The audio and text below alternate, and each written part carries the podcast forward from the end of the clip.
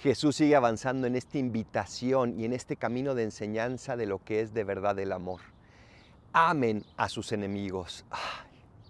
Cada vez cuesta más, cada vez es más difícil esto que Jesús nos pide, pero ¿sabes por qué? Porque también cada vez queremos confiar más en nuestras fuerzas, porque pensamos que ya lo tenemos todo dominado, pensamos que sí podemos, pensamos que nosotros somos los buenos, los demás no.